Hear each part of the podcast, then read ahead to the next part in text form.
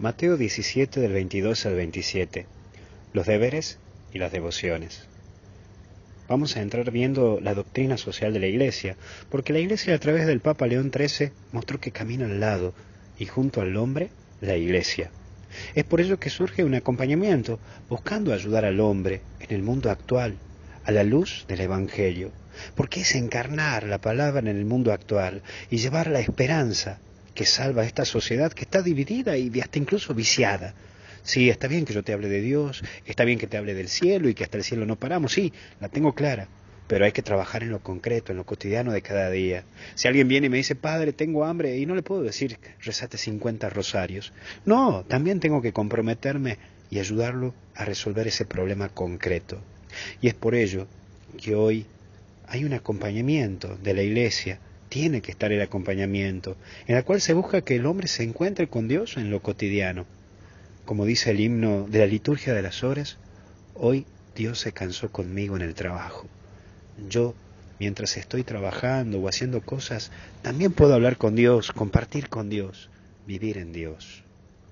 Pero también ser ejemplo.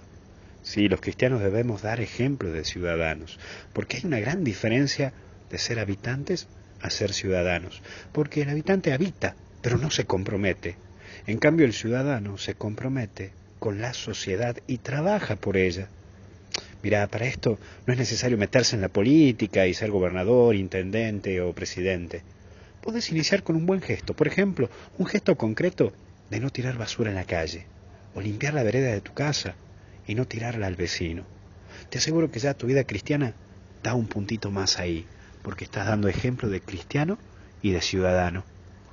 Pero hay un tercer eje, que es que lo que es de todos no es de nadie. Y es una triste realidad, pero nuestra sociedad habita un gran individualismo, en donde lo que es de todos no es de nadie, pero lo que es tuyo sí que lo haces ver que es tuyo. ¿eh? Por ejemplo, mira, la plaza pública es de todos, pero basta mirar un poco como para ver que está pintada con los grafitis, que está sucia, hasta incluso que le dejan tirada basura por meses. ¿Por qué no lo cuidamos? Si es tu plaza y la mía, es de todos esa plaza.